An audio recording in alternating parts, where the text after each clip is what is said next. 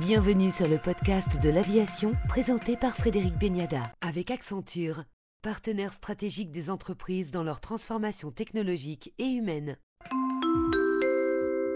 Augustin Dromanet, président directeur général du groupe ADP, est aujourd'hui l'invité du podcast de l'aviation. Bonjour, Augustin Dromanet. Bonjour Frédéric Beniada. D'abord sur la crise ukrainienne, aura-t-elle un impact sur l'activité de votre groupe?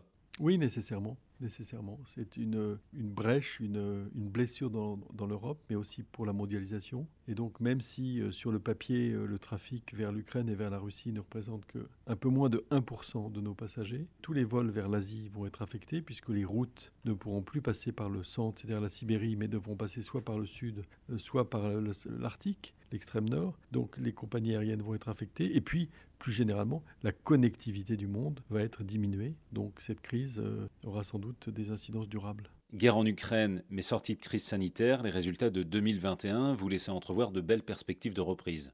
Oui, les chiffres de 2021 ont été bien meilleurs, particulièrement au deuxième semestre. Le premier semestre a été toujours compliqué, euh, mais c'est vrai qu'il y a une demande de voyage très forte et que euh, si euh, l'Asie était ouverte comme le sont les États-Unis, on pourrait être dans une perspective de retour à la normale assez rapide. Malheureusement, la Chine, Hong Kong, Singapour, le Japon restent des destinations très difficiles. La Russie aujourd'hui est totalement fermée. Donc je dirais que l'horizon vers l'Est reste extrêmement obscur. Pour autant, vous avez décidé de revoir la stratégie du groupe au travers une nouvelle feuille de route, au travers un, un vaste plan appelé Pioneers 2025.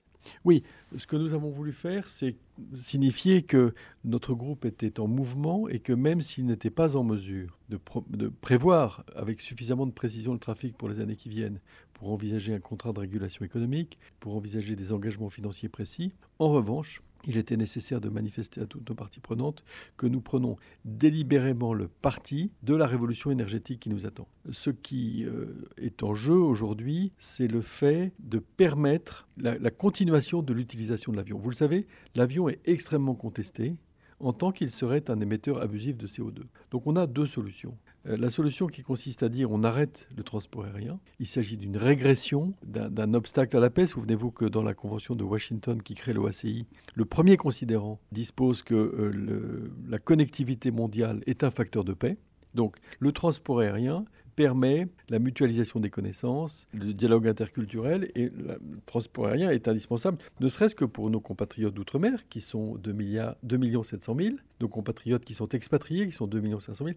Donc face à cette conviction que nous avons que l'avion est nécessaire, il faut également rendre acceptable par tous nos compatriotes le fait que l'avion puisse trouver sa place avec une utilisation raisonnée. Une utilisation raisonnée, ça veut dire quoi? Ça veut dire que dans la mesure où l'avion est indispensable, il faut qu'il soit le moins polluant possible. Et même si nous enregistrerons probablement des voyages d'affaires en diminution, nous aurons en revanche une demande de la part des pays émergents qui sera en très forte croissance. Donc l'un dans l'autre, le trafic aérien va continuer à croître, mais nous savons qu'il ne sera acceptable pour les populations que s'il est véritablement décarboné. Pour cela, les aéroports doivent d'abord contribuer à la multimodalité, c'est-à-dire accueillir beaucoup plus de trains. C'est la raison pour laquelle j'ai pu étonner certains en disant que je recommandais de prendre le train plutôt que l'avion lorsque c'était possible. Parce que, encore une fois, le métier des aéroports, ça n'est pas de faire croître les émissions de CO2, c'est de rendre service aux personnes de façon raisonnable et raisonnée.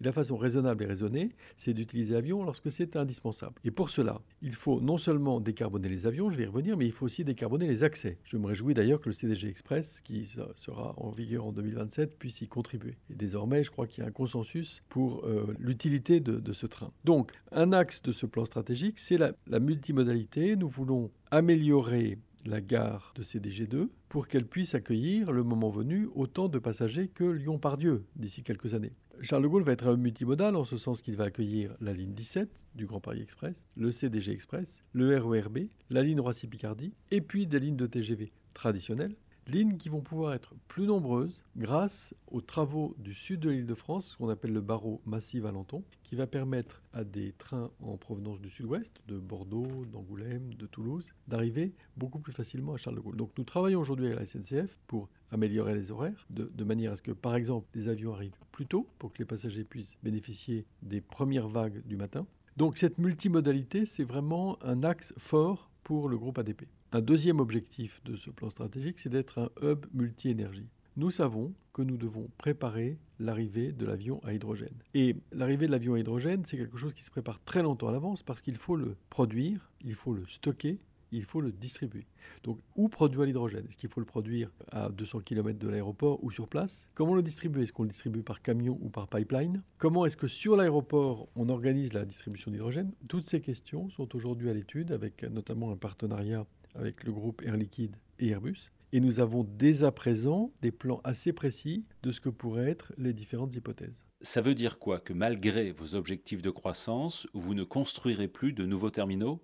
Alors, il y a deux types de croissance. Il y a la, croissance du groupe ADP et la croissance du transport aérien en général. Sur la croissance du transport aérien en général, comme je vous l'ai dit, je pense qu'elle va reprendre. Nous aurons eu une encoche d'environ 8 ans, puisque nos prévisions sont que le trafic de 2019 pourrait retrouver son niveau entre 2024 et 2026. Donc le trafic va, revenir à son niveau de 2019 et continuer à croître, un rythme peut-être un, peu plus modéré qu'auparavant, mais je vous le rappelle qu'avec 1,4 milliard de Chinois, plus d'un milliard d'Indiens, ce sont ces personnes qui vont driver la croissance du trafic aérien mondial. Donc le groupe ADP demeure attentif à créer de la, valeur en allant capter une partie de ce trafic. C'est notamment l'objet de notre participation dans le groupe indien GMR, qui, vous le savez, possède les aéroports de Delhi, Hyderabad, Bogapuram, Goa, et un aéroport en Indonésie et un aéroport en Crète, l'aéroport d'Héraklion. Donc, s'agissant du, groupe ADP, nous souhaitons pouvoir capter une partie de la croissance mondiale. Maintenant, s'agissant de la croissance à Paris, il est nécessaire qu'elle se traduise par des installations aéroportuaires les plus respectueuses possibles de l'environnement. C'est pour cette raison que nous avons abandonné le terminal 4 et que nous réfléchissons à des structures constructives, à des modularités d'accueil qui permettent à la fois d'avoir des avions en contact sans nécessairement construire les mêmes cathédrales qu'auparavant. J'ajoute que dans le plan stratégique, nous nous sommes donné comme objectif d'être à Orly zéro émission nette en 2025 pour toutes les opérations du groupe ADP et zéro émission nette en 2030 pour toutes les opérations de la plateforme, y compris les sous-traitants. Ça signifie un certain nombre de défis, d'utilisation des voitures électriques par exemple, de décarbonation du chauffage en utilisant des énergies renouvelables, de la géothermie, de l'achat d'électricité solaire avec ce qu'on appelle les PPA. Et puis, à Charles de Gaulle aussi, nous avons des projets de chaudière à énergie renouvelable. Pour l'ensemble de l'aéroport, nous allons nous engager à faire un bilan carbone sur toute la durée de la vie du, du bâtiment, de toutes les installations d'un coût supérieur à 5 millions d'euros. C'est vous dire à quel point nous sommes mobilisés.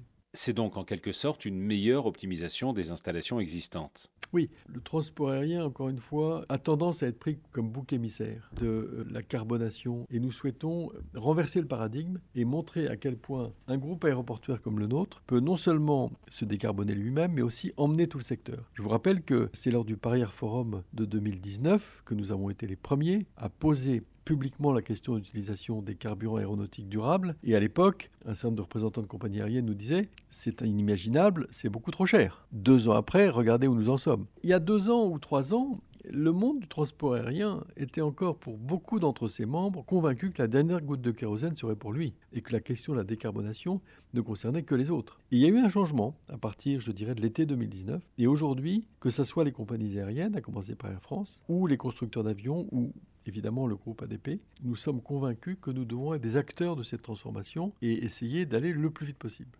L'hydrogène, certes, mais la meilleure solution, la solution la plus proche, la plus durable, ce ne sont pas les SAF pour vous? Exactement. La voie la plus proche, ce sont les carburants aéronautiques durables. Mais euh, pour un certain nombre de raisons techniques sur lesquelles je ne m'étendrai pas, on estime que l'hydrogène sera également très important et qui pourrait représenter environ 20% des sources d'économie d'émissions de CO2 de l'aviation en 2040. Donc euh, nous sommes obligés de faire flèche de tout bois. Il n'est pas possible pour nous de faire l'impasse sur l'alimentation des avions en hydrogène. C'est pas trop tôt 2040 pour l'hydrogène, Augustin Dromanet Certains vous disent que euh, les premiers prototypes d'avions hydrogène seront là en 2035. Alors, bien entendu, le réalisme pourrait euh, vouloir dire que l'usage commun des avions hydrogène sera beaucoup plus loin encore, mais je crois qu'il faut tout de même se fixer des objectifs ambitieux, tant l'urgence est là. Effectivement, vous le soulignez, les industriels disent c'est un objectif extrêmement ambitieux. Oui, alors moi je ne voudrais pas me substituer aux industriels, je vous redis ce qui est dit par les dirigeants d'Airbus. Aujourd'hui, les dirigeants d'Airbus articulent une date entre 2035 et 2040 pour avoir un avion opérationnel et certifié. Bien entendu, il faudra ensuite beaucoup de temps, d'une part pour que ces avions soient acquis par les compagnies aériennes, d'autre part pour que les aéroports soient en mesure de les accueillir. Le défi de l'avion à hydrogène en matière d'accueil des aéroports est probablement beaucoup plus lourd encore que le défi de l'accueil de la 380 dont vous vous souvenez qu'il a représenté une difficulté, puisque au début, il n'y avait que quelques dizaines d'aéroports dans le monde qui pouvaient l'accueillir. Augustin Dromanet, président directeur général du groupe ADP, que nous retrouverons la semaine prochaine pour la suite de cet entretien.